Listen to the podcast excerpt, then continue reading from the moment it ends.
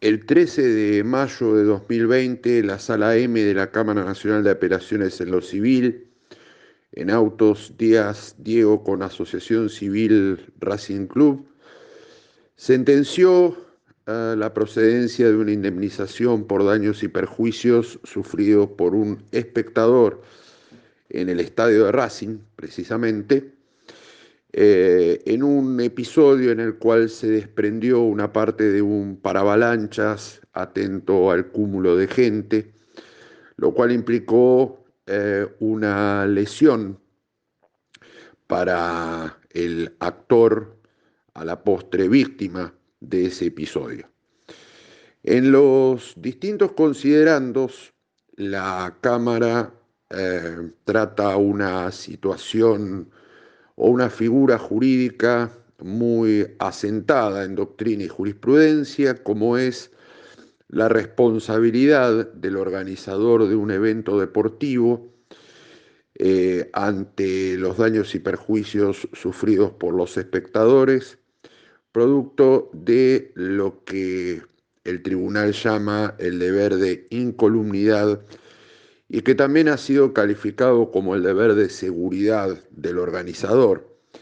como es eh, obligar o estar obligado, mejor dicho, antes, durante y después de concluido el espectáculo deportivo, a que los asistentes no sufran daños en su persona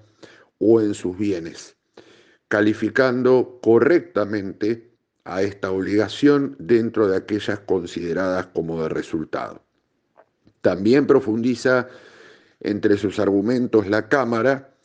que este contrato de espectáculo deportivo eh, formalizado entre el espectador o el asistente al evento y el club organizador ingresa dentro de los parámetros del artículo 42 de la Constitución Nacional y el deber de seguridad asumido en el artículo 5 de la ley 24240 por tratarse de una relación de consumo,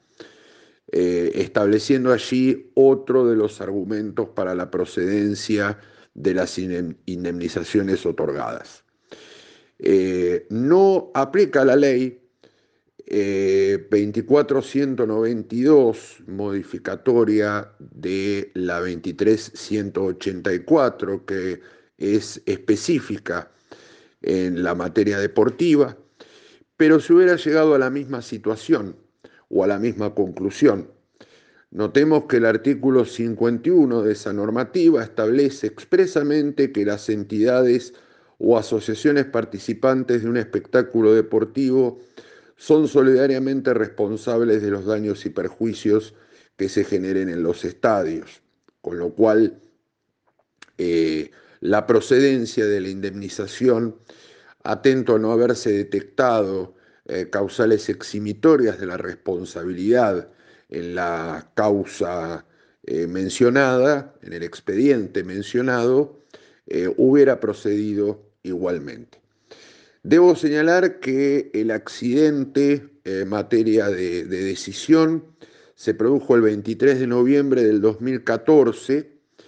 eh, antes de la entrada en vigencia del Código Civil y Comercial,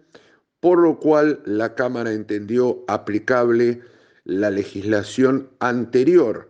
a la eh, vigencia del Código Civil y Comercial.